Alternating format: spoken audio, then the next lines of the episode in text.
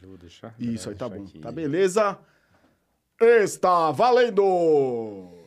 Esse é o Codificado Podcast. Estamos ao vivo na Twitch e no YouTube. E agora também nas plataformas stream. A primeira é Spotify, estamos chegando no Deezer, beleza? Uma boa noite pra todos nesse feriadinho de Dia das Crianças e Nossa Senhora da Aparecida. Nossa hora da Aparecida. É isso aí. É, Fabianão, boa noite. Estou aqui hoje com o Fabiano Brito, o nosso convidado da noite. Obrigado pelo convite. Jeff. Cara, Obrigado, fica cara. tranquilo, o bate-papo é bem solto. Pra quem não conhece o Fabiano, dá uma olhadinha no Instagram dele, é arroba, underline Fabiano Brito. É isso? Isso aí, cara. Fabiano, boa noite, mas primeiramente eu vou falar de umas coisinhas aqui que são os nossos parceiros, tá? Que é o molho natural, sem conservantes, da Nona Nuziata, cara. Você gosta de macarrão? Eu amo. Cara, pra quem gosta de massa, esse molinho natural, bicho, é o melhor. Ele é tão bom, cara, que uma pessoa, no último, na última transmissão que a gente fez, pediu pra mim a, o, o contato, foi lá, comprou, fez, é, é, equiparou com outro molho de supermercado, cara, e falou, bicho, o outro molho tem gosto de plástico perto do mesmo. dela. Cara, É molho de tomate verdadeiro.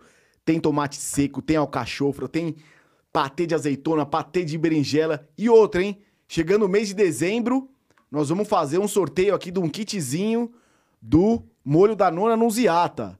Fiquem atentos aí. Mês de dezembro vamos fazer o, o kit da. Vamos entregar com o saco do Papai Noel. A promoção vai ser: Kiko, eu quero o seu saquinho, tá? E também vamos fazer o, a promoção do CIF Insumos Agrícolas, que também tá com a gente. Você que tá montando uma hortinha, você que tem produtos de. de você gosta de planta? Tem essas coisinhas em casa ou não? Gosto, tem. É, a, a- a galera agora tá na, depois da pandemia tá na moda, né, cara? Então você vai lá, planta o seu seu vasinho, tem o seu substrato, fertilizante. Dá uma olhadinha, entra lá no Instagram. Um abração pro Rui Dyer, que é dono do CIF Insumos Agrícolas. Estamos aqui com o Codificado Podcast. Uma boa noite, Fabiano Brito. Boa noite, meu querido. Boa noite. E aí, como é que você tá? Cara, chega só um Eu pouquinho mais próximo do Eu microfone. tô ótimo e obrigado aí pelo convite. Obrigado a você, cara. Pô, num feriadão desse aí. E foi incrível, porque eu tava. Eu via e eu ficava pensando, pô, queria ir lá, cara. Eu queria ir lá, eu queria ir lá, eu queria ir lá. Quando você foi falar comigo, eu já fui pedir, né? Você- Não, não, mas, cara, eu, eu tenho visto seus posts, né? Você falando, até porque eu quero conhecer um pouquinho do seu. Do- da sua empresa aí e tal. E, cara, assim, pra mim é um mundo diferente, né? Mas faz tempo que eu tô querendo, cara, trocar essa ideia com você. Desde quando você começou a postar bastante coisa, eu comecei meio que me ligar. Mas enfim, né, cara? Nós vamos falar disso um pouquinho. Primeiramente, cara, porra, uma boa noite, um bom feriado pra você também, um finalzinho. Obrigado por ter aceito o convite. Obrigado aí, família, por estar nos ajudando nesse feriado. Obrigado a todos que estão assistindo. Primeiramente também, já pode dar um likezinho, se inscreve no canal pra ajudar, ok? Fabianão, e aí, velho? Me Conta aí, como é que é? Tá lutando karatê? É, cara, nossa, eu voltei. Cara, eu tenho uma história com o Karatê, assim, eu, eu sempre amei, né? Porque eu era aquela criança que não sabia jogar bola. E, então, se você jogasse uma bola pra mim, eu não sabia o que fazer com ela.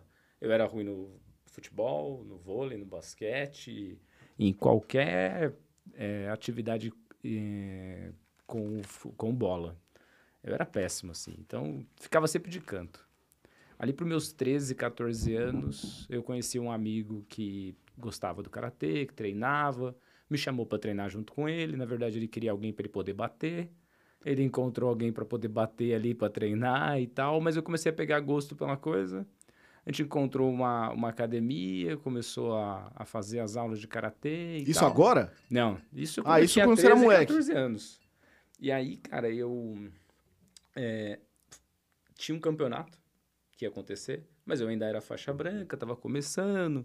Falei, porra, aí eu vou, vai, eu vou. Eu gosto e tal, não sei o que, eu vou lá. E aí eu ganhei o campeonato.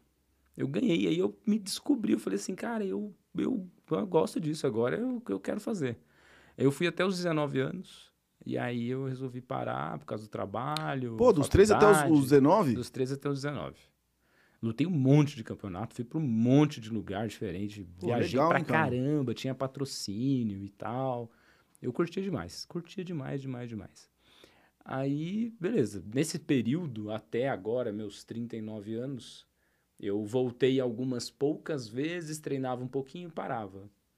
E aí agora eu, eu tô aí há uns seis meses é, treinando forte, treinando firme. O que, que, foi o Cobra Kai fez você voltar? É, eu acho que, cara, ele influenciou demais, cara. Eu não tenho vergonha de admitir, não, que eu gosto daquela série lá, cara. E, e eu acho que deu uma mexida, assim, de é falar, lógico, cara, óbvio. porra, Ô, fácil, vai né? lá, é, é.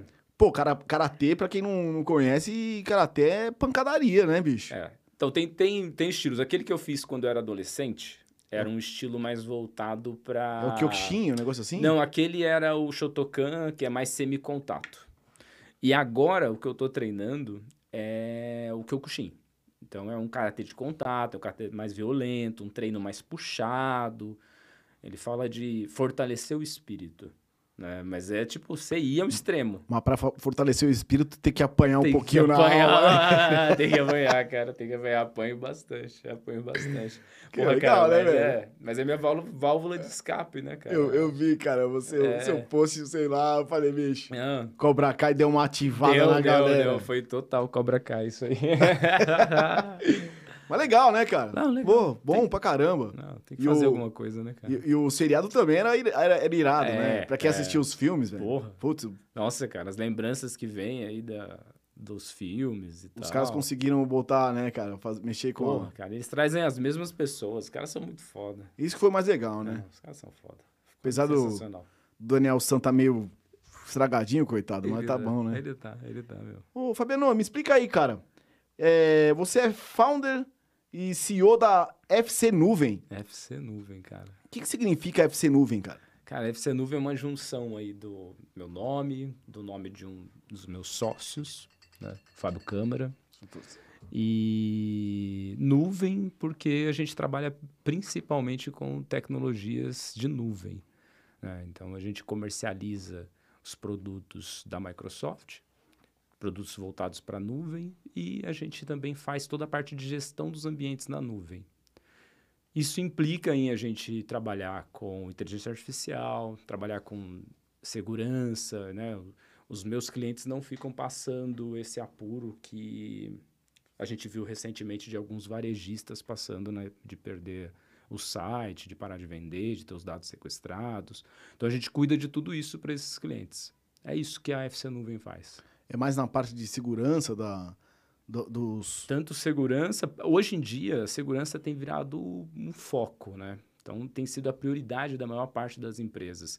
Porque o básico, né? Você cuidar da infraestrutura, manter o site no ar, virou básico. É básico do básico, todo mundo faz.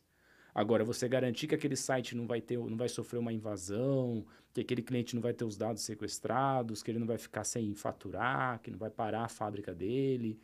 E aí, isso está virando a prioridade das empresas hoje. Totalmente tecnologia, né, cara? Totalmente Agora, tecnologia, cara. Cortando, voltando, da onde saiu, cara, o Karatê? da onde o Fabiano foi procurar a tecnologia? Explica um pouquinho é. aí, cara. Como é que você conseguiu? Como é que você foi atrás disso? Cara, eu, eu, quando muito novo, ali nos meus 8, 9 anos, o meu pai tomou uma decisão.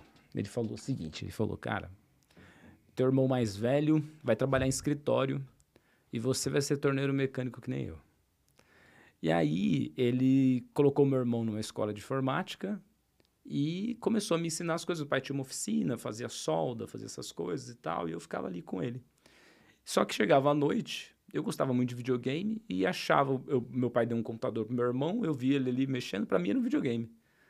E eu comecei a pegar o computador, ligar, pegava as apostilas dele e começava a fuçar. E começava a fuçar, e começava a fazer uns negócios e tal. Cara, com 11 anos de idade, eu já estava vendendo sistemas que eu tinha feito para loja de material de construção, para farmácia. Caraca. Pegava uns freela para fazer assim, cara, e, e ia. E eu dei uma sorte muito grande que lá em Suzano, na minha cidade, tem aquele programa de guarda-mirim. É como se fosse o jovem aprendiz. Uhum. Então, com 13 anos de idade, eu tinha minha, tive minha carteira registrada, participei desse programa, que foi uma das melhores coisas que eu fiz na vida, e já comecei a trabalhar numa fabricante de tratores japonesas lá de, japonesa lá de Suzano. E lá eles me colocaram no departamento de tecnologia porque eles viram que eu já tinha algum conhecimento, já sabia usar computador e tal, não sei o quê. Pra você ter uma ideia, na Guarda-Mirim a gente aprendia ainda a datilografar. Eu fiz curso de datilografia lá, mas já usava computador, já programava. Então eu, eu, eu tive uma puta oportunidade, foi muito privilegiado ali para aprender isso. Então, putz, Torneiro mecânico, caralho. é, não aconteceu. Eu vou é correr, né, não velho? rolou, não rolou. Mas foi bom, aprendi coisa pra caramba, né? Marida Não, de sim, mas, e tal. não, mas muito Aprendi louco, né? com meu pai ali. Você saiu dali e aí esse mundo é um mundo enorme, né, cara? É um mundo enorme. E, e na sua época ainda, você tá com 39 anos, é isso? É, isso aí. Você fez o quê? Você, você eu foi- fiz tecnologia da informação, então, mas eu fiz, cara, fiz de qualquer jeito, porque como eu já sabia, já programava, já trabalhava na área, já ganhava dinheiro com isso, e a faculdade, cara, é tipo 20 anos atrás do que eu já estava vivendo nas empresas, o que eu já estava fazendo com meus clientes. Então, eu, às vezes, eu até reduzia a quantidade de matérias que eu estava fazendo, eu levei uns 5 anos para fazer um curso de 3. Né? Porque eu não ia para faculdade, porque tinha que trabalhar até mais tarde, varar à noite, o sistema dava pau, eu tinha que ir na empresa para arrumar. Era assim. Então, foi indo, foi fazendo. Aí você terminei já tava a à frente de todo mundo já. Já estava à frente. E, e aí louco. depois eu fiz logística, mas fiz é, como para dar uma função ali para o meu tempo, mas não exerci nada com relação à logística. Na minha, na minha época eu fiz colegial de processamento de dados. Pô, é verdade, tinha os E, cursos... e aí a programação era em Clipper. Era em Clipper. Pô, já era um negócio novo disso? já, cara. Já era novo? Já, É? É, já. Você, você tinha que fazer Clipper sei, tá ótimo. não sei quantos comandos pra É. fazer uma linha. O mais tradicional era a galera... Outra linha. É, o mais tradicional era a galera aprender Pascal na época, DBase, Base, DBase. C. O Clipper já era uma linguagem que a gente dizia que comercial, que era muito para fazer sistemas comerciais. Esses sistemas que eu comentei com você que eu fiz, no começo ali com 9, 10 anos, 11 anos, eram sistemas em Clipper. Caramba, cara. Foi isso. Foi assim que eu entrei na área de tecnologia. Muito novo. Então, com 20 e poucos anos, eu fui trocando de empresas ali e tal, mas eu já tinha um, um valor de mercado muito alto. Então, já comecei a ter bons salários e eu reinvestia isso assim de uma forma muito intensa em novos cursos, em ler livros, em aprender novas linguagens de programação e tal. E a empresa que eu, eu fui para uma outra empresa que já me mandou para os Estados Unidos para fazer alguns trabalhos, me mandava para outros países para fazer outros trabalhos. E foi indo. Até que eu conheci esse meu sócio. E eu conheci ele, ele estava dando uma palestra num, num, num, num grupo lá que fazia várias palestras e tal. Eu estava sempre envolvido com isso, querendo aprender mais. Eu vi a palestra dele e falei, vou contratar esse cara para dar um, um curso da empresa que eu estava trabalhando na época. E durante o curso, ele me contou o que ele queria fazer, ele queria empreender, queria montar uma empresa e tal. Isso foi mais ou menos há uns 14 anos atrás. E aí a gente começou a empresa lá atrás, que é hoje a empresa que a gente chama de Grupo F Câmara, que foi a primeira, a mãe. E aí a FC Nuvem, ela nasceu tem uns sete anos mais ou menos, quando a gente viu que tinha um espaço, tinha uma oportunidade para investir nessa, nessa, nesse negócio específico de nuvem. E a gente criou uma empresa nova só para isso. Entendi. E onde, qual é a atuação da FC Nuvem na educação? Cara, a gente desenvolveu um produto em parceria com a Microsoft. E esse, esse produto nosso, ele usa os algoritmos de inteligência artificial, de machine learning, de aprendizado de máquina, para prever a possibilidade de um aluno deixar o curso.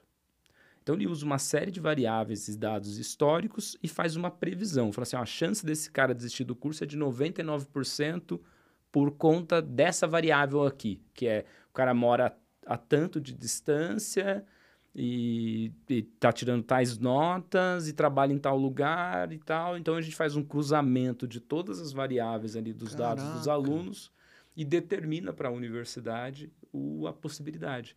Como a gente tem no Brasil uma taxa ali por volta de uns 30% de evasão, então, para a universidade, se ela consegue ter previsibilidade disso, ela já consegue trabalhar em cima exatamente daquela variável, fazer campanhas, às vezes trabalhar com bolsas específicas, às vezes mover o campus ou abrir outro campus e por aí vai. E tudo isso é ligado com os professores, os cursos de TI mesmo, né? Também. É, é- é- tudo isso é ligado nisso, né? Tipo, professores, os cursos de TI, os estudantes, a tecnologia da educação, é, engloba tudo isso. Vocês engloba. fazem isso na, na, faculdade, na universidade. É, quando a gente desenvolveu esse produto, a gente entrou para o mercado de educação, fornecendo para o mercado de educação tecnologia. E a gente começou a ser procurado pelas universidades, colégios, instituições de ensino em geral, para tornar o processo deles mais digital, mais tecnológico. Então a gente ajuda eles de ponta a ponta em tudo. Você imaginar hoje, transformar uma escola hoje, uma escola digital, numa escola híbrida que consegue ter os alunos presenciais, os alunos em casa e ter todo o material desses alunos disponível, ter avaliação, ter teste, ter tudo. Então, a gente ajuda também instituições de ensino a se tornarem digitais. Também em outros cursos fora, fora a TI? Qualquer curso. Ah, qualquer, qualquer curso, coisa, cara. Qualquer Putz, que legal, bicho. Qualquer coisa. Impressionante, qualquer coisa, né? Qualquer coisa. E qual é os, quais são os resultados, assim, de, de alunos que vocês conseguem prever a desistência? Tem muitos, cara? Cara, é, é absurdo o negócio e é, é absurdo a exatidão do algoritmo, cara é, é, é absurdo, assim, é coisa assim de acertar 99%. Então, assim, é, é incrível mesmo. E a gente consegue determinar qual é a variável. Isso que é a parte mais importante. Existe um papel do resgate do aluno ou não? Existe, mas é, é um trabalho que a universidade, a instituição de ensino tem que fazer, né? A gente entrega para ela os dados, de falar assim, ó, cara, esses são os alunos que estão com um alto índice de chance de sair do curso, de desistir. E esse é o motivo principal. Entendeu? Então a gente dá a ele dados para que eles tomem as decisões deles, eles façam as campanhas deles e, e aí eles vão dar o remédio que eles acharem que é melhor. Cara, impressionante. Eu nem.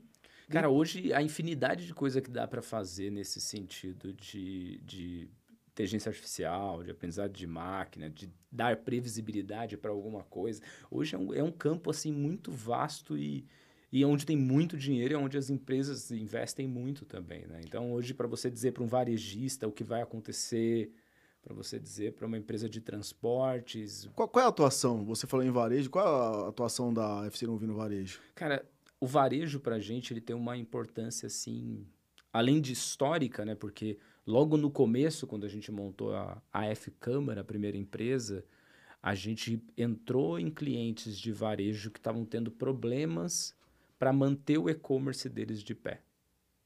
Então a gente entrou Walmart e, e P2W e foi ajudando esses caras a levantar o site deles, a manter o site deles de pé. Hoje a FC Nuvem ela, ela sustenta muitos e-commerces. Tem muito e-commerce com a gente, porque o e-commerce ele, ele tem uma questão relacionada a, ao desempenho, a alta disponibilidade, a dar uma resposta rápida. Então, muitas vezes não é só você pensar no desenvolvimento. Ah, vou desenvolver um site aqui para vender pela internet. Não. É como que eu mantenho esse site de pé e como que eu faço para esse site dar escalabilidade. Ou seja, eu estou com mil usuários aqui. Agora, é, eu fiz uma campanha e virou 50 mil. Pô, o site não pode cair. Agora a gente vai ter em novembro Black Friday toda Black Friday é, é, é, notícia. Pô, o site tal não conseguiu parar no ar, o site tal não conseguiu parar no ar, o site tal não conseguiu parar no ar. Entendeu? E os que estão com a gente, a nossa, o nosso papel é fazer com que o cara passe pela Black Friday feliz, tranquilo. Isso, isso para vocês é um puta desafio, né, é um cara? puta desafio. Que a Black Friday, pelo que a gente vê, é um inferno, né? É. Mas aí você pensa no monte de cara igual eu, quando eu tava ali com meus 20 anos ali, trabalhando, varando noite, redesenhando a arquitetura do site, fazendo um trabalho de engenharia mesmo, se preparando para manter aquele, aquele site de pé. E, e, a uhum. procura dos varejistas hoje é grande, assim? É grande, é, cara, cara. É grande, porque você vê os, as notícias dos, dos grandes varejistas mesmo sendo invadidos. É, o cara perde venda. Esses caras vendem milhões, assim, cara, por dia. Milhões e milhões e milhões. Uma hora que o, que o, site do cara para de vender é um prejuízo absurdo e prejuízo de imagem também. Você, vocês têm noção mais ou menos se a internet vende mais que hoje a loja física? Não, ainda não. No geral, ainda não. Ah, Mas você tem. Não, não vende. Mas você tem cara que está batendo 50%, 70% das vendas online desses grandes varejistas, por quê, principalmente Fabiano? por conta da pandemia. Por que você acha? É, devido à tecnologia ainda não está muito engrenado, as pessoas não estão acostumadas? Eu acho que a gente pode pensar nisso como uma, uma ausência da tecnologia, mas está tá muito mais envolvida com o ser humano mesmo, as necessidades que a gente tem de ter contato, de tocar, de ver. A gente ainda tem muitos receios com relação a isso, né? Tem muita coisa que você fala assim, ah, não vou comprar nesse site não, porque eu preciso ver, vai que vem um tijolo. Então, as pessoas têm muita resistência ainda, tem muita insegurança com relação a isso. E a gente não tem, cara, no Brasil, um modelo adequado de troca. Então, primeiro, que cada marca entrega uma camiseta de um tamanho diferente, independente de dizer que é M, mas um M de cada um é diferente do outro. Então, você não tem segurança de que você vai comprar aquela camiseta e vai servir. Então, você só compra daquela marca que você sabe que sempre faz igual, que você confia, que você já usa e tal. Então, é, existe esse receio. Você fala assim, pô, meu, uma- você vai comprar uma puta de uma geladeira de 20 mil reais de porta dupla, gigante assim. Porra, cara, é um tesão você ir lá no, no fast shop, abrir a geladeira, olhar como é que tem dentro. A- ainda a tecnologia não consegue te dar essa experiência de você olhar e falar assim, cara, que tesão. Entendeu? Tudo ainda, ainda hoje, tem- eu acho que a briga com a tecnologia é a experiência. É a né? experiência, é a experiência, é a experiência. Você sair, ir lá e ver, tocar um lugar. É. E, e em relação à indústria, cara? Como vocês atuam na, na indústria? Cara, Maior, né? Então, cara, o que, que a gente. Tem um negócio que a gente tem feito para a indústria que eu acho que, que é uma das coisas que. eh, Toda empresa hoje está falando de transformação digital, está falando de inovação. Só que se. Como é que você cria dentro de uma empresa tradicional, numa empresa, numa indústria, processos de inovação? E a gente tem um conceito que a gente chama de inovação aberta. Então, como é que a gente traz a inovação aberta para os nossos clientes? Então, a gente tem hoje uma, um produto, uma plataforma, chama Imagine. E nessa plataforma, a gente eh, auxilia esses nossos clientes a criarem processos de inovação aberta, aonde todos os profissionais da empresa vão poder eh, fazer processos e participar dos processos de inovação.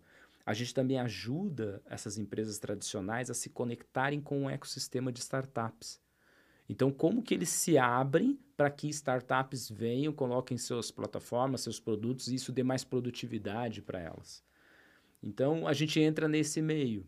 Tem muita coisa na área de na, na indústria, principalmente quando a gente fala de internet das coisas, né?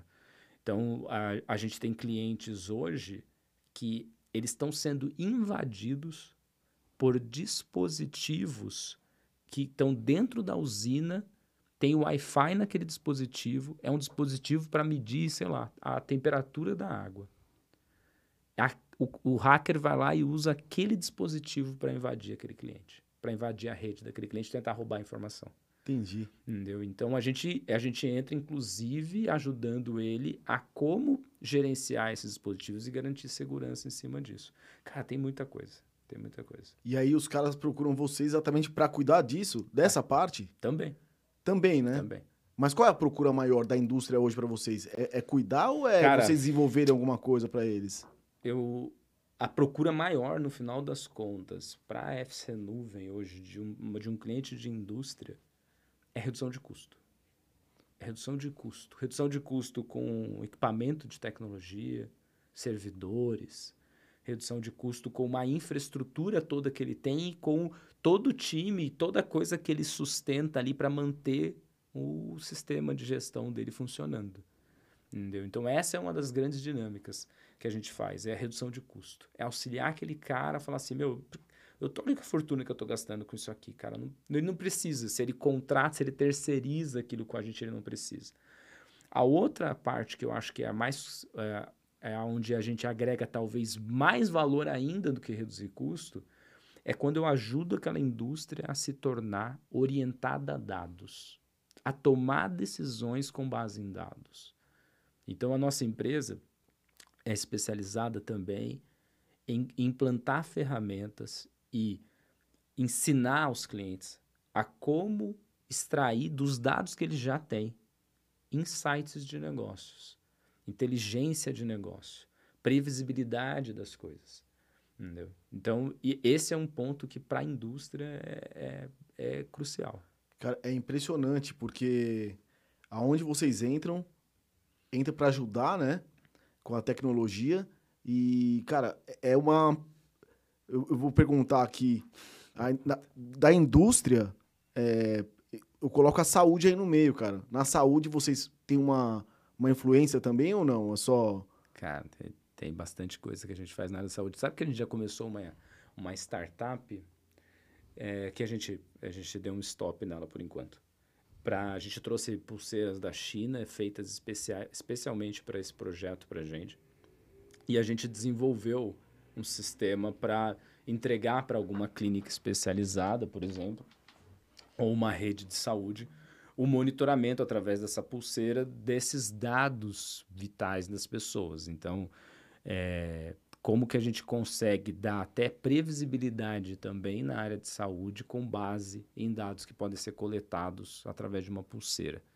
Tem um projeto disso. A gente tem, uma, a gente tem um projeto interessante também que a gente já fez para alguns clientes da área de saúde, que é trabalhar a experiência do paciente. Para que aquela. Imagina o seguinte: às vezes você vai no, sei lá, fazer um exame que você marcou, e aí você tem aquela opção de falar assim: ah, eu marquei pela internet, aí você tira uma senha fazer com que esse processo todo seja totalmente integrado e a todo instante saibam quem você é, aonde você está e tudo isso esteja é, armazenado num local seguro que as pessoas não vão que não vão que o seu o exame que você está fazendo o resultado que você está fazendo não vai vazar e não vai estar disponível para qualquer pessoa. Tudo isso a gente auxilia ao, as empresas da área de saúde. E na, e na saúde então vocês estão meio que integrados nisso né? É a melhorar o, o desempenho de todos os programas, de todas de, a gente também entra nessa parte, né? Do, pensa naquele hospital que tem uma tecnologia mais antiga e tal, e quer ter um, um sistema mais atual. A gente também vai entrar nisso. Mas eu acho que a, na área de saúde, onde a gente agrega mais valor é na experiência do paciente. Fazer com que isso tudo seja integrado.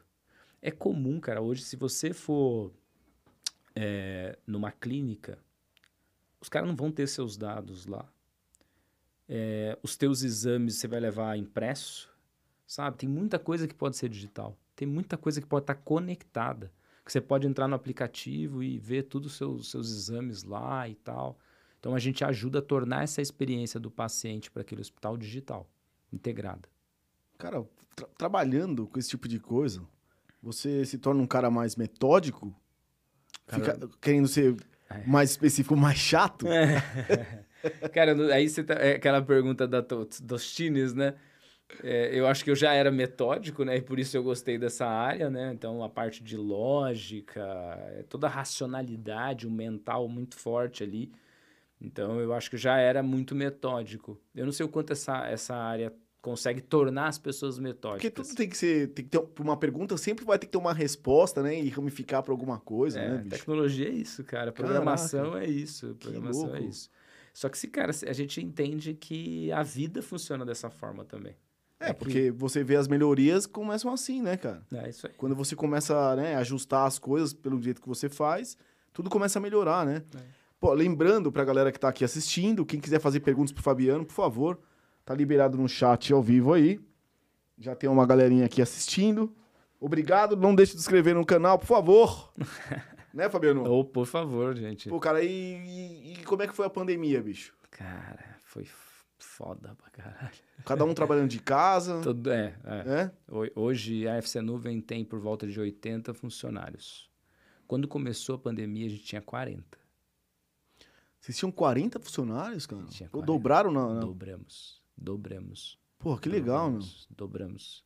E eu posso falar aqui, cara, a gente tinha um faturamento na empresa. Esse, o faturamento anual de, do primeiro ano ali da pandemia foi três vezes maior do que o do ano anterior.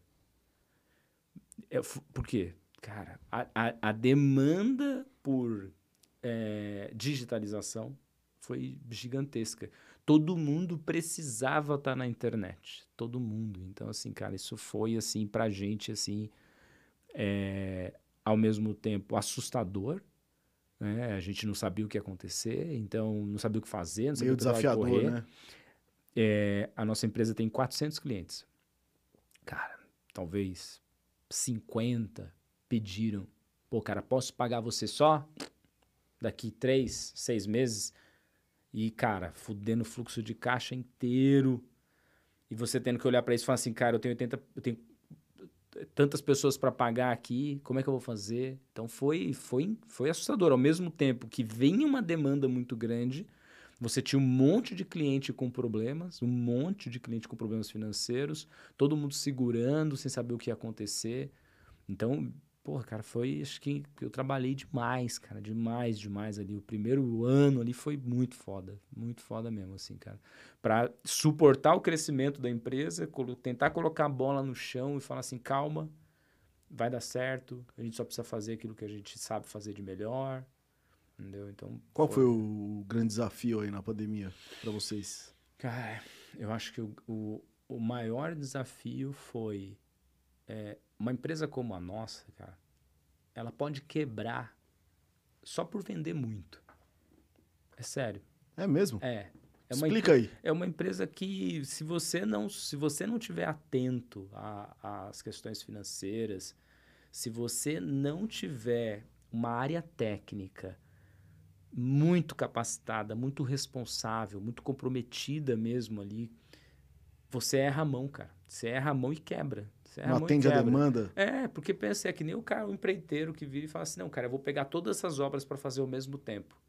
Como é que ele faz? Porque na outra ponta, se aqueles, os, os funcionários, os, os construtores na- de verdade ali que trabalham para ele, não, não estiverem comprometidos com ele, ele não vai entregar obra nenhuma, né? E o momento da pandemia foi um momento de muitas obras pra gente. Muitos, muitos, muitos. E, e, cara, para você dar conta disso e, e ter as pessoas do seu lado que vão entregar aquelas obras, foi o maior desafio. Foi o maior E desafio. pra você?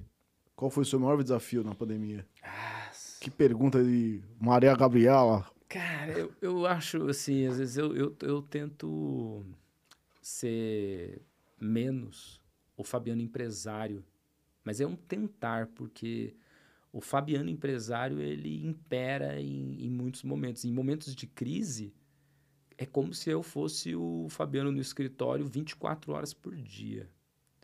E então o meu maior desafio foi realmente falar assim, cara, FC Nuvem é minha filha é, é minha filha.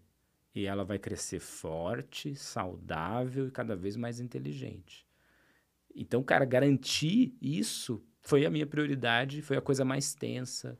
Foi aquilo que do tipo eu falo assim, cara, isso aqui é a coisa mais importante, eu vou fazer esse negócio dar certo, ele vai continuar crescendo e tal, e não sei o quê, vamos segurar as pontas, entendeu? Então, acho que esse foi o maior desafio.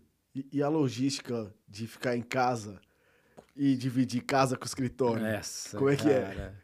Hoje eu vou almoçar fora, vai dar um rolê Ah, aqui. cara, não rolava, né, cara? Do tipo, eu, eu, eu acho que eu, eu fiz a, a minha mudança lá pro, pro Alphaville e isso me ajudou muito. Não sabia que isso ia acontecer, né? Mas lá eu tinha uma estrutura legal, assim, eu tinha um, um, um escritório já razoavelmente montado e tal.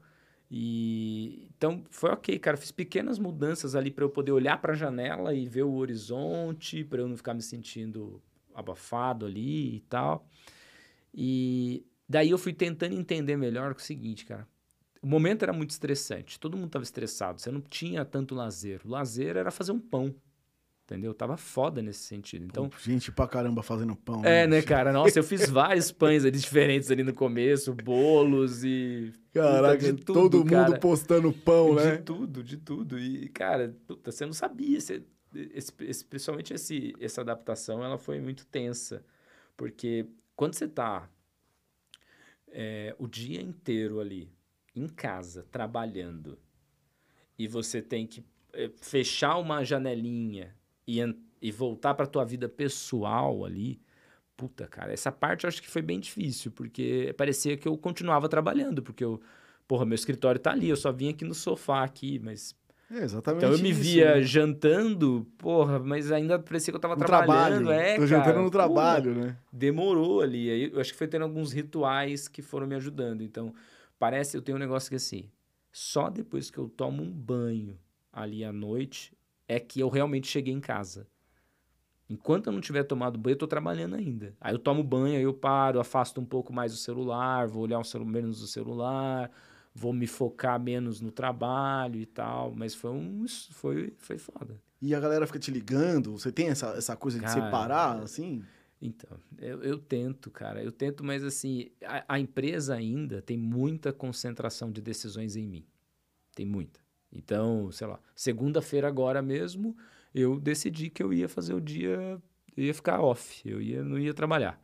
Só que eu decidi isso, tipo, na segunda-feira de manhã. Eu falei, putz, cara, Ia dar uma emendada no feriado. é, e a galera não, não, tipo, não adianta não avisar a empresa inteira que eu tô, não sei o quê, avisei alguns principais gestores e tal, mas não tinha jeito, a galera veio, Fabiano, o que que eu faço aqui? Fabiano, o que que eu faço aqui? Fabiano, o cliente tá pedindo tal coisa, e aqui, e aqui, e ali. Então, eu, normalmente são coisas que eu olho e falo assim, cara, isso aqui não pode esperar. Puta, isso aqui não pode esperar. Isso aqui não pode esperar. Entendeu? Então, mas eu, eu hoje, hoje em dia, melhorou muito porque como a gente sustenta os sites, cara, e site não tem horário para dar pau. É de madrugada também. Uhum. Mas a gente tem um time 24 por 7 que fica monitorando e tal, e tem uma galera muito boa lá que segura a maior parte dos rojões. Então, eu tenho finais de semanas tranquilos com relação ao trabalho, hoje em dia, entendeu? Eu acho que as preocupações fazem com que a minha ansiedade, a minha preocupação, eu acho que fazem com que eu trabalhe um pouco no final de semana com a cabeça. Mas eu não preciso ir lá sentar no escritório e, e ficar trabalhando mais. Qual, é, qual é a maior responsabilidade de um CEO de uma empresa? Você fala, porra, sou foda, hein, velho? Sou o CEO da empresa. A pista é toda minha. Tem isso? Tem. Não, mas tem. Mas a maior de todas, para mim, é a cultura. É a cultura, é a relação com as pessoas, cara. É, é muito louco isso. Eu demorei um pouco para entender isso. Demorei um pouco para entender. Mas quando eu entendi isso, fez toda a diferença. Existe um gap muito grande? Não é questão de gap, cara. O gap acontece, principalmente por causa da, da pandemia, é difícil às vezes você é, fazer com que as pessoas entendam a cultura da empresa sem estarem juntas. Então, você, como CEO, você tem que transparecer a cultura. Eu tenho uma reunião que eu faço mensal com a empresa inteira, que eu chamo de reunião de cultura, aonde eu pego os nossos valores e vou repassando com eles cada um desses valores e vou trabalhando com eles assim do tipo, cara, vocês acham que alguma coisa da nossa empresa nós não estamos coerentes com isso? Ou o que nós precisamos fazer para nos tornarmos ainda mais coerentes com esses valores? E me façam todas as perguntas que vocês quiserem, as mais constrangedoras possíveis. Entendeu? E eu deixo a galera, eu abro as finanças da empresa pra galera, deixo a galera perguntar, deixo a galera, falo de estratégia com eles e trabalho principalmente os pilares da empresa. A parte de formação, o protagonismo deles, a autorresponsabilização e outros valores que a gente tem. Então, ficou muito claro para mim, depois que eu comecei a assumir a responsabilidade por esse papel da cultura, a importância disso e o quanto isso é às vezes muito mais importante do que a estratégia, de que uma questão financeira, de que uma questão objetiva, de resultado numérico. Entendeu? Se você conseguir ser um líder que entusiasma, que cativa, que de fato influencia positivamente na vida daquela pessoa, aquela pessoa está contigo e vai fazer o, o que ela tiver que fazer que seja coerente com ela mesma. E se ela estiver sendo é, boa para ela, ela vai estar sendo boa para você ali também. Pô, cara, que legal. E isso é isso para mim acho que é o, é o maior desafio, porque é muito fácil um CEO da empresa ele entrar numa de que, porra, o que o meu, meu, meu principal responsabilidade é fazer o negócio ficar no azul, é vender, é a entrega.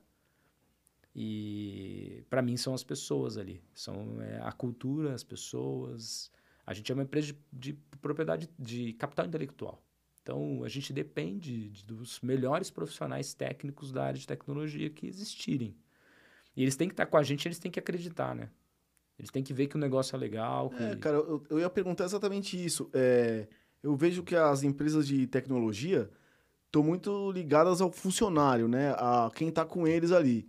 E aí você vê, tem um exemplo, vai, a Google, né? Quando começou a, a acho que a Google, não sei quanto tempo a Google está no Brasil, mas já começou a ouvir falar, né, cara, que a Google era uma era um ambiente muito saudável, né, para os é, funcionários, é, tal, não sei o quê, que isso melhorava muito o desempenho deles. A FC Nuvem também tem esse tipo de tratamento com seus funcionários. Como é que funciona? Cara, a gente fez agora um andar novo. A gente está ali na Bela Sintra, né? E a gente pegou um andar novo, reformou e criou um espaço de convivência. Ele é muito mais um, um espaço para eventos do que um local para as pessoas trabalharem naquele modelo tradicional de escritório.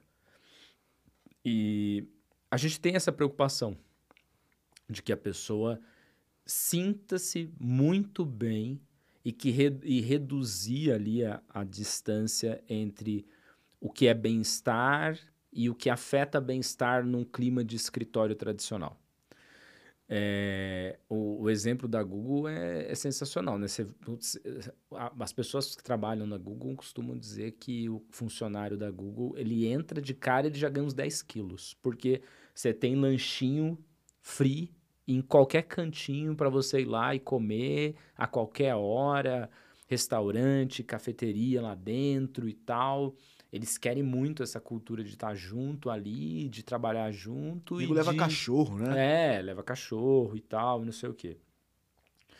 Cara, eu, eu, eu, eu não, não considero que a gente é forte nisso, assim, sabe, cara? Não, não considero mesmo, assim.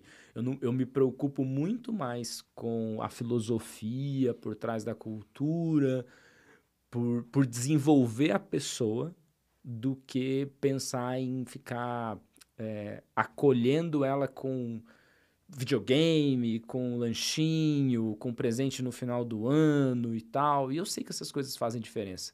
Mas eu vou até o ponto que a pessoa perceba que, sim, você é importante para a gente, a gente tem consideração com relação a você.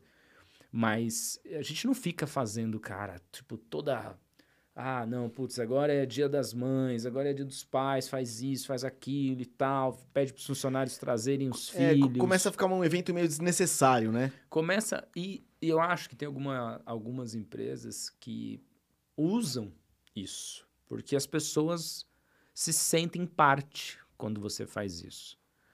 Só que eu, eu tento só fazer isso quando é um momento em que eu consigo entregar alguma mensagem que vai ali de alguma forma agregar na vida daquela pessoa, no desenvolvimento dela. Fazer só por fazer, para mostrar que eu fiz e postar nas redes sociais, para me ajudar a contratar mais gente, porque eu mostro que eu sou legal, puta, cara. É, e mesmo, e mesmo porque eu acho que da Google, no caso dela, talvez seja porque é porque o funcionário tem um horário flexível, né? Vocês têm esse tipo de coisa lá dentro? Tem. A, tem? a galera trabalha. É. Né? tem, o time técnico, que são os nossos guardiões ali, sentinelas dos sites dos clientes, eles trabalham em regime de, de plantão e regime de 24 por 7. Então é uma galera que tem horário certinho. Mas o, o, restante da empresa faz seus horários e ninguém fica enchendo o saco com relação ao horário, esse tipo de coisa. Mas eu acho que isso já é meio já virou uma coisa normal em qualquer empresa, sabe? Ninguém fica mais enchendo o saco com relação ao horário das pessoas e tal. Hum. Pô, Fabiano, você com 39 anos, cara, já alcançou um belo patamar na vida aí, né, cara? tipo, você quer tá, subir mais pra algum tá, lugar? Lógico, cara. Pra onde? Porra, cara, pro... cara, eu, eu não tenho cara? limites, cara. Você é um cara limites. que viaja bastante pela empresa? Você eu curte viajava, essa vida? né, cara? Eu curtia. Porra, é? tava sempre em Las Vegas, tava... Pô, um dia nós conversamos, você tava em Costa, na Costa Rica, na Costa né, Rica, cara? exatamente. Exatamente, é. Só que agora com a pandemia parou, cara. Parou e não, não sei quando volta isso, né? Mas tá precisando voltar, né? É, tem um evento aí importante para a área de educação que acontece em Londres em janeiro. Seria bem importante a nossa empresa estar nesse evento, mas eu ainda vou esperar ficar ter mais certeza de que os clientes também vão poder ir, que todas as vacinas vão ser aceitas e tal. É, ainda tem isso, né? Tem esse empecilho aí das vacinas e tal, né? É. Pô, gente, bom, galera, pra quem tá no chat ao vivo, vamos fazer umas perguntinhas aí pro Fabiano. É, lembrando, hein, pra vocês que em dezembro vamos sortear um pouquinho dos produtos da Nona Nunziata, que são molhos naturais, sem conservantes, cara, uma delícia. A promoção é Kiko, eu quero o seu saquinho. E o CIF Precisamos Agrícolas também. Beleza? Kiko, eu quero o seu saquinho. Vamos lá. O chat ao vivo. Dá uma olhada, pô, Fabiano, tem uma galera aqui, hein, cara. Que legal, cara. Legal mesmo, ó. Legal mesmo. Mandar um abraço para pessoal aí, Jefferson, Eliane, Léo Teixeira, Codificotes, Fernando, Zorzin, Emerson, eh, Laura. Bom, vamos para a pergunta aqui, cara. Tem uma galera aí que trabalha comigo que tá assistindo. Tem uma galerinha que trabalha aqui? É. Pô, bacana. É, Emerson Ferreira, boa noite. Realmente ainda não temos experiência como em loja fixa, material muito bom. A inteligência artificial seria capaz de evitar os casos dos famosos golpes, como o de WhatsApp, por exemplo? Teve uma, uma- um, um grande amigo meu que esses dias ele abriu uma caixinha no Instagram com uma pergunta. Ele falou assim, ele perguntou, existe alguma coisa que vocês acreditam que a inteligência artificial não é capaz de fazer? E aí, sabe quando você tá passando os stories assim, eu parei, fiquei segurando assim, eu fiquei um tempão, cara, olhando para aquilo ali, falando, pensando, tentando achar alguma coisa que eu pudesse dizer para ele assim, porra, cara, isso aqui não dá para fazer tudo que vinha na minha cabeça eu conseguia pensar já na forma que inteligência artificial e outras coisas pudessem resolver. Eu acredito que sim, cara, eu acredito que sim. Eu acredito que sim. É que o que que pega na minha visão aí? Ah, as ferramentas hoje, como um WhatsApp da vida, por exemplo, são criadas eh, de uma forma que existe uma dificuldade muito grande de você intervir através de um outro sistema nesse sistema para você conseguir interceptar as mensagens, traduzir elas, entender elas e, e que- interpretar padrões para você dizer, olha, isso aqui é uma fraude. Eu considero, eu lembrando assim do meu tempo de programador e do que eu tenho de conhecimento sobre os algoritmos, de que é factível. É factível. Provavelmente é, a empresa e o Facebook, né, que faz o WhatsApp, Uhum. eles têm que abrir para que uma- alguém construa algoritmos para fazer essa interpretação. Porque isso tem um padrão, né? Tem um padrão, porra, cara. Você vai lá, o cara começa a mandar mensagem para várias pessoas pedindo dinheiro. Porra, tem um padrão. Hoje a parte de interpretação de texto ela, ela funciona bem pra caramba e tal. Então dá muito bem para o algoritmo interpretar o texto e identificar que é uma que é um ataque ou que é um tipo de suborno, coisa parecida. Pô, eu acho que tá demorando, né, cara, de, de ter alguma, algum aplicativo, alguma coisa pra acabar com esse tipo Se é coisa. que não tem alguma coisa que eu acho que o, o problema não é a empresa que vai desenvolver isso. O problema é a empresa que hoje é dona da, da ferramenta que a gente quer impedir que isso aconteça. No caso do WhatsApp, no, do Telegram ou coisa parecida. Entendeu? Então é isso. É que nem você fala assim: ah, recebi uma ligação. Falaram que estão com o meu sobrinho e pedem um, um resgate. Bom, cara, a gente tem é, hoje já algoritmos capazes de interpretar a voz. Isso é muito simples. Então daria para fazer algo que escuta, identifica o padrão e alerta. Ó, cara, isso aqui tem uma, uma probabilidade de 99% de chance de ser uma fraude. Entendeu? Então ho- hoje, já, hoje já tem tecnologia para isso. É, é as empresas que precisam se abrir para que isso seja. Isso funcione. Porque o jeito que a coisa acontece ainda é meio ridículo, é né? ridículo. É um site, é um link que o cara clica, né? Tudo é pelo link, né? É. Não é um negócio que, tipo, porra, da parte.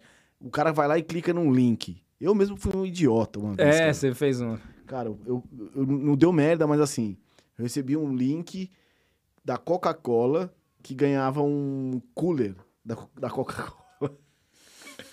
Ganhei o cooler da Coca-Cola, velho. Passa pra 10 pessoas e ganha o cooler. Eu falei, porra, que cooler irado, velho. Eu vou ganhar o cooler, velho. Aí o primeiro que eu passei falou, imbecil, isso aí é. é o pega-trouxa lá. Tipo, você vai clicar e o cara te pega seu WhatsApp e já era. Aí, eu acho que foi isso. E já, tem um, mon- já tive um monte de amigos, já que, tipo, tinha um moleque lá do meu bairro, no, no bairro que minha mãe mora, que começou a, a falar com a galera. E, o, e a mensagem do cara foi: E aí, meu, tudo bem, cara? Como é que você tá? Pô, saudades. Eu falei, esse cara não Não fala assim, né? assim, velho? é. Eu ia falar, e aí, tio, tá firmose?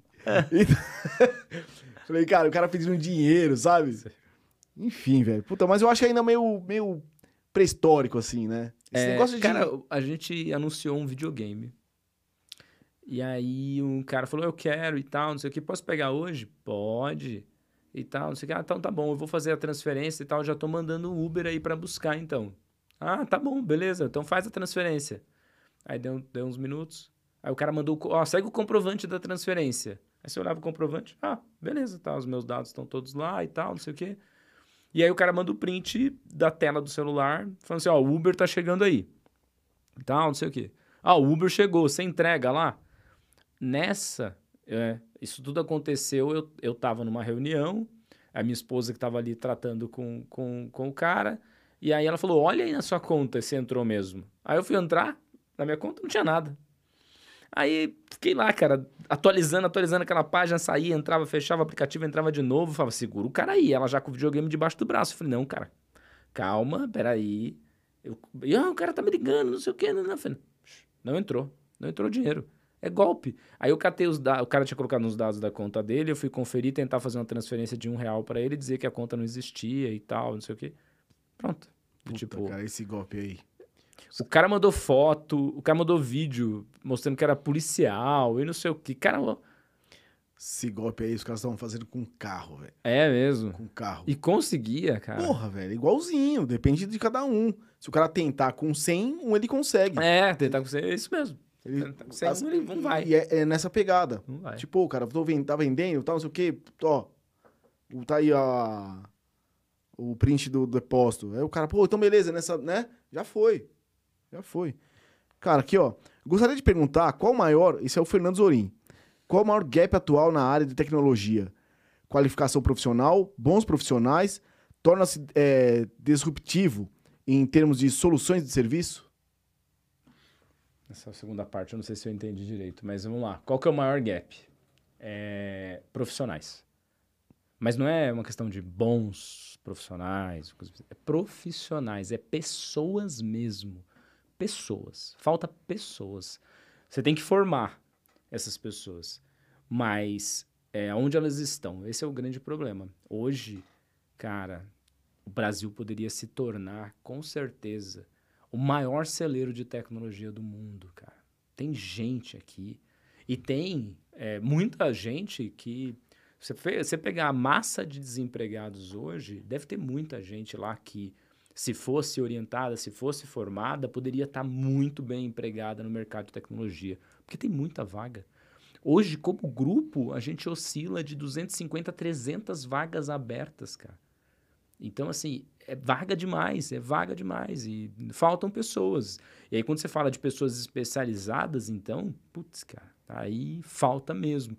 E, e com a pandemia aconteceu o lance do, das empresas de fora se abrirem para ter os profissionais em qualquer lugar do mundo. E aí, pô, cara, o cara aqui no Brasil hoje ele pode trabalhar para uma empresa nos Estados Unidos ganhando em dólar. Por que ele vai querer trabalhar para uma consultoria aqui no Brasil? Então, acho que o maior desafio hoje é esse, cara. É como que a gente vai encontrar a forma de formar pessoas, de atrair pessoas, formá-las e colocá-las para trabalhar na área de tecnologia. É, porque você passa um pouco dos limites da empresa, né? Você- o cara pensa assim, ah, eu vou abrir uma vaga, vai entrar gente. Não, cara. Você vai abrir uma vaga não vai acontecer nada. Você tem que ir lá buscar o cara, você tem que convencer o cara, entendeu? E o cara tem que estudar para depois o cara conseguir trabalhar. Então você entra no, na questão social. Você, tipo, você, hoje, se você tem uma empresa de tecnologia, assim, que você não está pensando em como você vai fazer formação, você tá ferrado. Você Isso é, isso é importante pra vocês, né, cara? Criar essas pessoas, né? Muito. Extremamente, assim. É um ponto crítico. Um ponto crítico. Porque hoje é muito comum chegar o cliente para mim e falar assim, cara, eu, eu quero isso. Quanto custa? Tanto. Tá bom, tá aprovado. Quando você começa? Eu começo daqui 30 dias. O cara, porra, como assim? Você tá maluco? Meu problema é agora. É, mas de onde eu vou tirar a pessoa que vai fazer isso? Então é um, é um puta desafio. Contratar gente aí, atrair gente, fidelizar essas pessoas. Esse é o maior desafio da área de tecnologia hoje, com certeza. Eu acho que o início, né, Fabiano, da, da programação é meio chato, né? Pra essa galerinha que tá entrando, né? É. Depois eu quero até é, falar, é, falar isso com você. O Fernando tá falando aqui, ó. A segunda parte era se a empresa precisa se preocupar em diferenciais, ser disruptivo em termos de serviços e soluções. Eu acho que hoje em dia é o, a, aquilo que, que é o básico, é, você acaba vendendo. é, Sabe aquela coisa da Starbucks de não vender o café, de vender a experiência? Uhum. Em qualquer área tá ficando assim. Em qualquer área. E na área de tecnologia também. O meu cliente não quer que eu venda para ele a, a sustentação do site dele, o suporte do site dele. Ele não, ele não quer comprar isso. Entendeu? Ele quer comprar uma outra coisa que vai além do óbvio. Entendeu? Ele quer comprar a transformação digital dele, ele quer comprar uma coisa que a gente não consegue simplesmente enumerar de forma objetiva tudo que está ali. É, eu sou daquele que pensa que na área de tecnologia tudo que se fala hoje, na verdade, já existe. Sempre existiu. Só estão reinventando e colocando nomes novos. É só isso. Só que quando eu penso na diferenciação aí que o Zorzinho comentou, eu penso em você entender que você precisa dar essa roupagem nova para o teu serviço e você está muito preocupado com a, o, o que valor você está agregando para aquele cliente. Qual é o problema que você resolve daquele cliente? Entendeu? Então, eu acho que se, se isso estiver claro para uma empresa de tecnologia e ela sair do óbvio, não é sair do óbvio, ah, então eu vou trabalhar com a tecnologia de computação quântica aqui. Putz, você não resolve o problema de ninguém ainda com isso na prática, no, com, sabe, com o, que o, o dinheiro que as empresas podem pagar, com a disponibilidade que tem da tecnologia. Mas no, pra, nos problemas reais que as empresas estão passando hoje, como que você se posiciona? Eu acho que é aí que você se diferencia. É, tá respondido aí, Fernando. Cara, é para um cara que che chegar para trabalhar numa empresa, qual, qual, qual, é o primeiro? Ele tem que fazer uma. Existe o processo ainda de, de programação, de processamento de dados lá, lá no, no, colégio, Cara, no colégio? Existe. É mais eu importante- acho que acredito que deve. Cara, eu, eu vejo de tudo. Eu, eu, eu visitei uma escola em Londres, onde crianças de tipo, 8, 9 anos estavam aprendendo a programar ali, e que isso era uma, a coisa mais natural do mundo. Todas elas tinham uns tablets, assim, animais, assim, e, mano, eles estavam ali programando e programando em conjunto ainda. Sabe? Eles, pô, os caras destroem em cima daquele Minecraft lá com com um requinte de sofisticação assim absurdo e tal. Então, é, tem várias formas. Hoje tem várias escolas de programação até para crianças e tal. E você tem o caminho universitário. Né? Eu acho que todo mundo tem que fazer faculdade ainda. Mas é, não porque eu vou perguntar sobre isso para trabalhar na minha empresa. Eu nem pergunto. Eu, eu acho que a pessoa, a, hoje a universidade não é profissionalizante. Ela é, ela é para universalizar aquela pessoa, para ela entender, para ela abrir a cabeça, para ela ver o universo ali que existe de possibilidades. Mas não é ali que ela vai aprender a exercer a profissão dela. Ela vai aprender na prática ali. Vai né? aprender na prática, cara, vai aprender na prática. Na área de tecnologia, ela tem que sair fora da expectativa que ela criou com a universidade.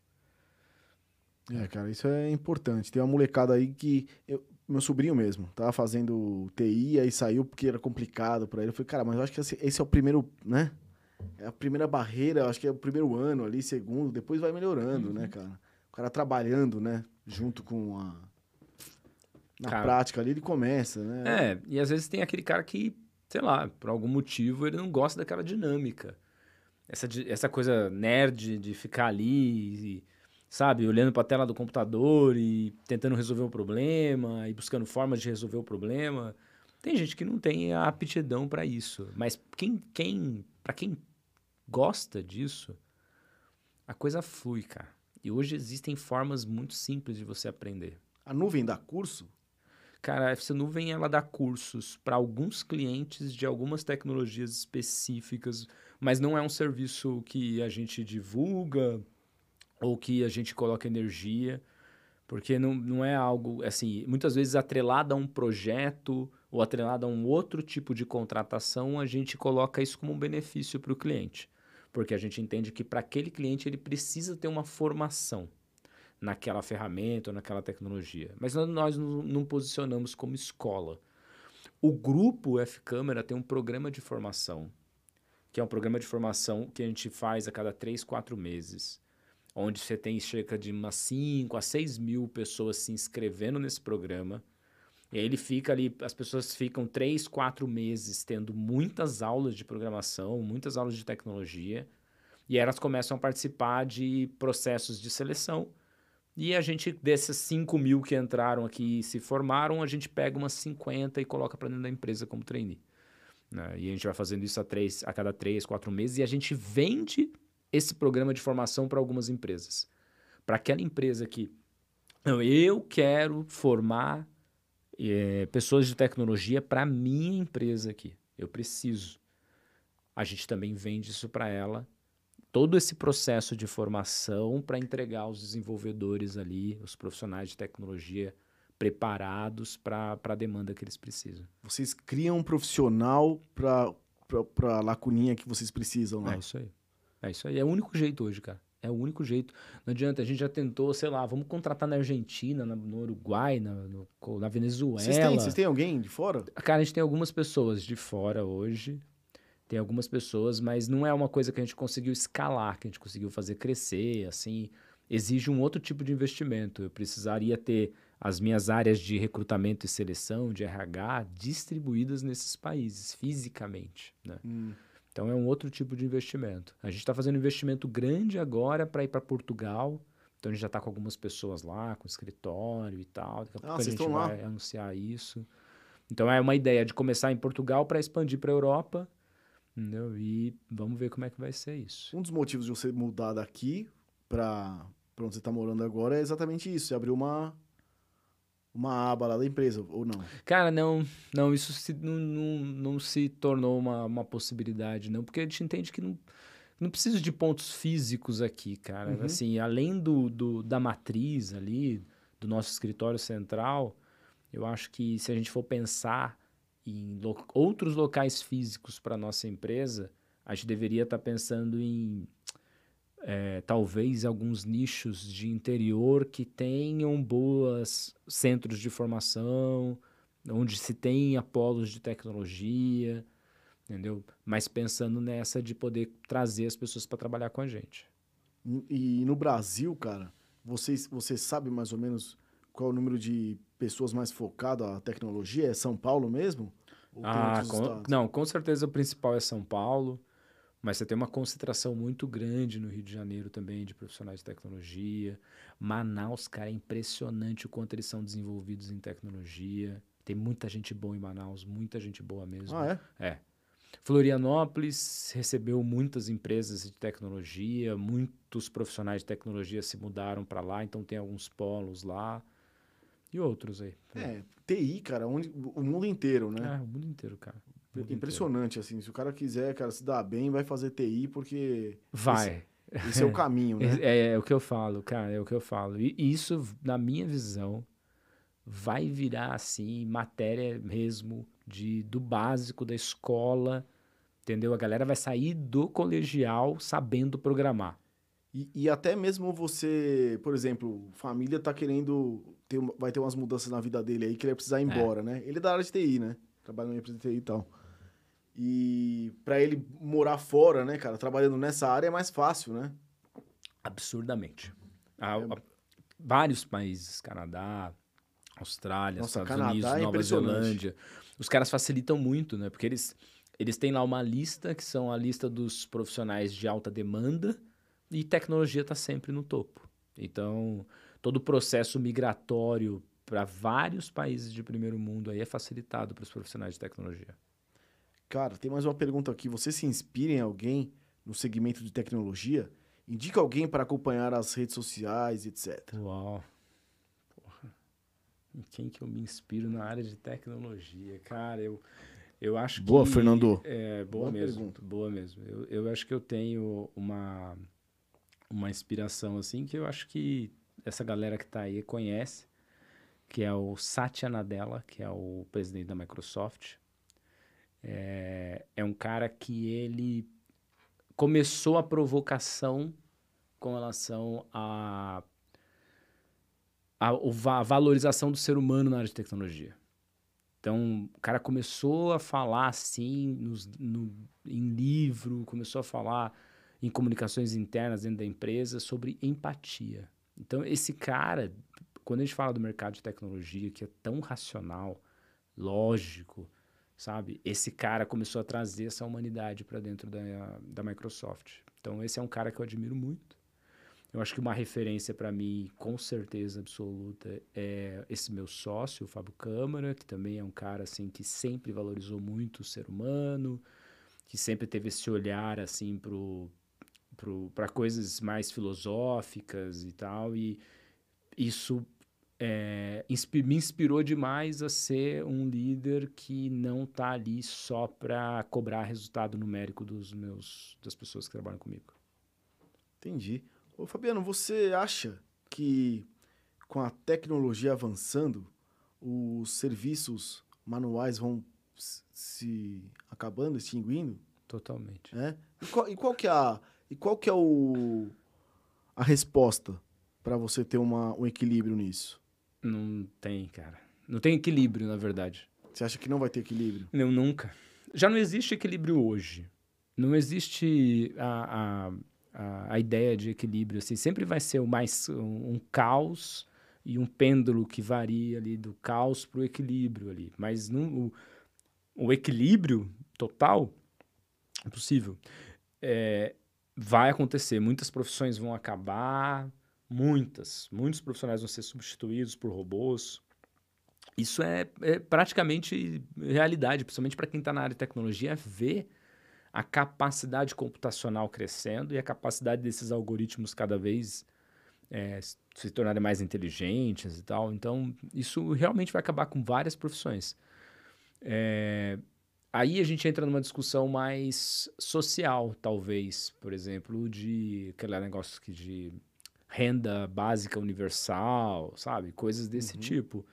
Porque muita gente não vai ter realmente o que fazer, assim, do ponto de vista de trabalho, né? Então, eu acho que no futuro, a própria palavra trabalho e o que a gente atribui a isso vai mudar, cara. Vai mudar. A gente tem provavelmente uma coisa que vem, assim, muito ancestral de ficar na nossa cabeça de que o trabalho é o que dignifica o homem, né? De que Uhum. tem que trabalhar e não sei o quê, né? né, né. E realmente tem gente que, que tem isso, entendeu? Mas no futuro não vai precisar. E aí? Não vai precisar. A gente não vai poder ter uma sociedade que gira em torno do trabalho e da monetização do trabalho das pessoas. A gente vai ter que ter uma sociedade diferente.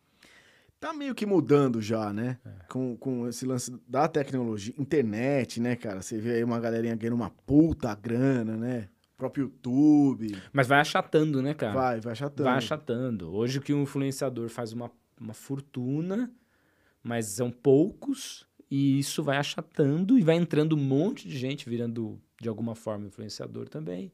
E isso vai achatando. No futuro vão se criar novos nichos que é, sei lá, hoje é o cara que joga videogame e tá ganhando uma puta grana É. fazendo live dele jogando videogame. E vão surgir coisas novas. Mas a gente não consegue imaginar que a gente vai ter a massa de pessoas, né? A população de 200 milhões de brasileiros vão estar trabalhando com isso, não é? É, mesmo porque a gente tem muito. A, a gente tem uma galerinha que não tem nem acesso ainda, É, né? é. A, a tais, né? Acesso a estudo, não teve acesso, não tem acesso ao computador. Mas você acha que é capaz de surgir uma FC nuvem pra dar uma organizada nisso tudo, assim? Cara, não acho que isso vai ser uma empresa que vai organizar ou que vai dar uma resposta para isso. Eu acho que as empresas, na verdade, elas vão criar facilidades para as pessoas não precisarem de outras pessoas para fazerem as coisas para elas. A tecnologia vai fazer isso, é isso que ela faz e é isso que as empresas vão oferecer. Seja para as indústrias, sejam para pessoas físicas. A Amazon lá no, lançou agora um cãozinho robô lá, não é um cãozinho, mas é, é um robozinho que te segue pela casa, que faz um monte de coisa para você, inclusive traz uma cerveja para você. Entendeu? E faz de tudo. Ele fica filmando a casa, se acontece alguma coisa, ele já te liga. Cara, vai surgir muito disso agora. Vocês tiveram já alguma cada... experiência, assim, por estar na área tecnológica, de ver alguma palestra, assistir algum workshop com um robô?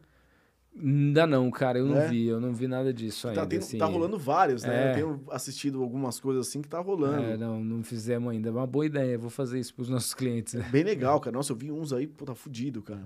É. é lembrando que dentro da tecnologia, nós tivemos que fazer aqui pro podcast, cara, uma, uma aquisição do computador. Porque o nosso tava meio zoado. Aí eu fui atrás, a gente foi atrás para comprar computador e tudo tinha subido de preço. Sim. Certo? Sabia.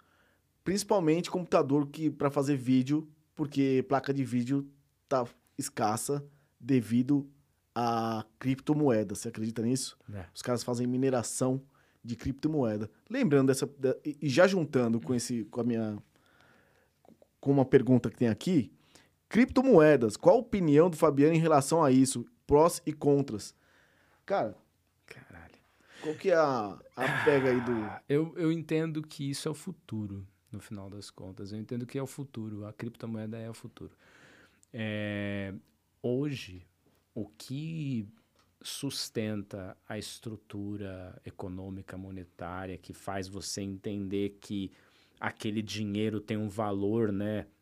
A gente paga uma puta de uma estrutura e deixa muita gente rica para sustentar essa estrutura que existe hoje em torno do dinheiro. Só que isso, cara, é desnecessário. É desnecessário. Com certeza, é, existem muitos questionamentos ainda para se fazerem sobre isso com relação às regulações e os limites e tal, e não sei o quê. Mas eu acredito num futuro muito é, aberto e com o mínimo de intermediários possíveis. Então, hoje, quem controla ah, o valor do dinheiro é o governo, quem controla o acesso ao dinheiro, né? se você quiser pagar alguma coisa, isso vai passar por um banco, entendeu? E e o futuro, para mim, ele é mais aberto e com menos intermediários. E a criptomoeda vem para isso. Eu abomino e tenho aversão a quem olha para isso como como eu faço para ganhar dinheiro com isso agora, é, comprando e vendendo criptomoedas e tal, não sei o que. Eu acho que isso aí é, é ausência de propósito. Mas que elas serão o futuro como utilização, né? Que você vai lá, vai no, lá no posto de gasolina e vai pagar com a criptomoeda, porra, isso eu acredito pra caralho. É mesmo? Porra, isso é o é, futuro. Cara, o... Tá aí o Tesla, né? É. O... Não, o cara, ele, o ele, dele, ele, ele já. Elon Musk. O Elon Musk, ele já habilitou e desabilitou o pagamento por bitcoins algumas vezes e tal. Ele também faz bastante especulação com, com bitcoin. Então ele vai lá e fala alguma merda, o negócio cai, ele compra pra caralho, depois ele vai lá e fala assim: agora eu vou liberar pra comprar a Tesla, né? o negócio sobe, ele fica mais rico ainda. É, ele tá, ele tá dando uma brincada é, com a moeda. Então a galera né? brinca com isso e vai ter muito, tem muita oportunidade pra ganhar muito dinheiro com esse lance da criptomoeda hoje, cara. Tem muita coisa. E essa galera minerando aí, cara? Através de placa de vídeo. Qual que é o esquema? Você sabe? É, cara, é, é isso. Assim, a, o, o Bitcoin, ele tem, e outras moedas têm essa pegada da mineração. E é você é a parte de onde você processa a transação. Então pensa que hoje a gente paga o banco para cuidar do nosso dinheiro e agora você não, talvez você não pague por um TED, mas você pagava por TED, DOC, transferência, paga uma taxa, paga isso, paga aquilo. E o que eles fazem é garantir que, que aquele Pix ou aquela transferência que eu fiz para você, ela é real. E quando você vai para o mercado de criptomoedas, quem garante isso é o sistema. Só que para o sistema funcionar e processar isso, você precisa de vários, uma, uma capacidade computacional muito grande.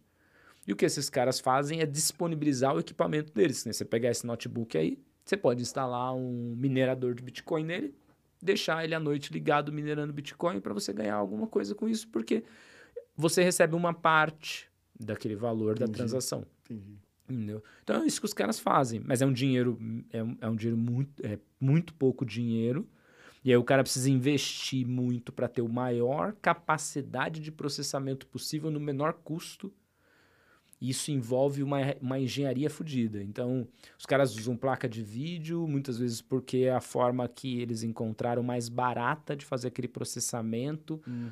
Sem gerar um calor muito grande. Então, você vê que os caras estão indo colocar essas, os containers de computadores para fazer isso na Antártida, sabe? Então, uns bagulhos assim, desse jeito. Caraca, É, bicho. para já ter a refrigeração. Porque se eu preciso refrigerar o ambiente onde estão esses computadores, só o custo da energia elétrica dessa refrigeração já mata o lucro que ele ia ter pela mineração.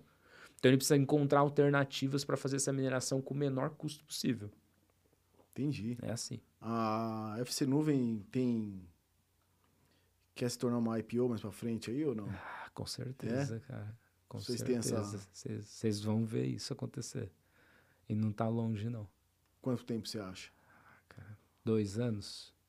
Dois anos. Por aí. Grupo F Câmara.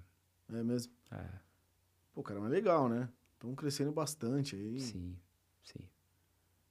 E quanto tempo você demora aqui no Brasil? Com a nova, com a nova matriz em Portugal, quanto tempo você demora não, aqui? cara, não, não, não tenho a pretensão, não. Sério mesmo, sério mesmo. Eu, eu acho que eu já tive esse sonho e já idealizei bastante sobre isso. Eu quero ter a liberdade para estar em qualquer lugar do mundo, a qualquer momento. Isso eu quero, né? E eu acho que não tenho a pretensão, assim. O tesão que eu tenho de morar no Brasil é maior do que o de qualquer outros lugares. Agora, tem muita oportunidade de desenvolvimento para mim, para minha esposa, em passar um tempo fora em algum país, assim, para algum objetivo específico. Mas para mim, Um ano sabático, por exemplo? é, é, sei lá. E, mas, cara, sei lá, um ano, dois, mas depois eu quero estar aqui de volta, cara. Eu gosto, gosto disso aqui. Não sou daqueles que ficam olhando para a situação política, econômica e falam, ah, puta que merda de Brasil, não sei o que, não. Não, o cara. Brasil é muito louco, né? O Brasil é muito louco, é muito louco. O Brasil é, é bom, cara. Você curtiu o Brasil? Viajar é legal também, mas você viaja também pra caramba, né? Mas Viajava, cara, agora eu não tô viajando Ah, mas você mais, tá né? voltando, cara. Daqui tá pouco voltando. volta. Ó, vou dar uma agradecida aqui na galera que teve com a gente hoje. Teve bastante pessoas, cara, mas muita gente não entrou no chat. Uma pena. Mas tá todo mundo aqui. Ó, mandar um beijão pra Laura, Jefferson Azevedo, Eliane Araújo, Léo Teixeira, o Codificors, que é da nossa equipe também, obrigado. Fernando Zorin, Zorzinho. Zorzin. É, Fernando Zorzin, obrigado aí, Fernando, pelas perguntas. Emerson Ferreira, é, ele, já, ele mandou aqui, né? Um boa noite. Realmente ainda não temos uma experiência como em lojas físicas. Material muito bom. É, e é isso aí, cara. o Emerson é meu sócio, né, FC Nuvem? Ah, o Emerson é seu sócio? É. Pô, obrigadão por todo mundo que esteve aí com a gente. Obrigado por todo mundo pra ter, ter dado like. Lembrando. Ah, vou colocar aqui. Lembrando a todo mundo da nossa promoção. Que que eu quero o seu saquinho. Dezembro a gente vai distribuir esses kits aqui dos molhos. CIF Insumo Agrícola, obrigado também. Fabiano, cara, brigadão aí, cara. Mais uma aula eu tive aqui hoje. Que isso, eu que agradeço. Pô, cara, você chegou aqui achando que ia falar pouco, falou bastante e falou bonito, cara. Brigadão. eu que agradeço. E, Pô, tamo aí de novo, cara. é, Boa sorte pra vocês nesse d- 2022, né? Com certeza a pandemia vai estar mais relax, vocês vão poder... Estão voltando pra empresa já? Cara, é, a gente já fez uma, fez uma reabertura do escritório, né? então o escritório está disponível. E as pessoas estão indo aos poucos conforme elas se sentem seguras. Eu vou duas, três vezes por semana e deve ter umas 20, 30 pessoas já dentro do escritório. É um Ah. escritório para 300 pessoas. Então 10% estão lá. Na- nos seus devidos cuidados, né? Isso, é. E tá todas aí- as medidas. E tá fazendo o seu karatezinho, E nadando de vez em quando. Nada de vez Ótimo, em cara. quando. É isso, cara. Casadão. Casadaço. Casou no meio da pandemia? No meio da pandemia, opa. É isso aí, cara. Fabiano, mais uma vez, obrigado. Eu que agradeço. Pessoal, obrigado de novo vocês aí. Quem tá com a gente no YouTube, na Twitch. E lembrando que agora no Spotify também, se você quiser, lá tá no seu carrinho, ouvir esse bate-papo com o Fabiano, que foi super legal hoje. clica lá, cara. Codificado Podcast. Estamos ao vivo todas terças e quintas.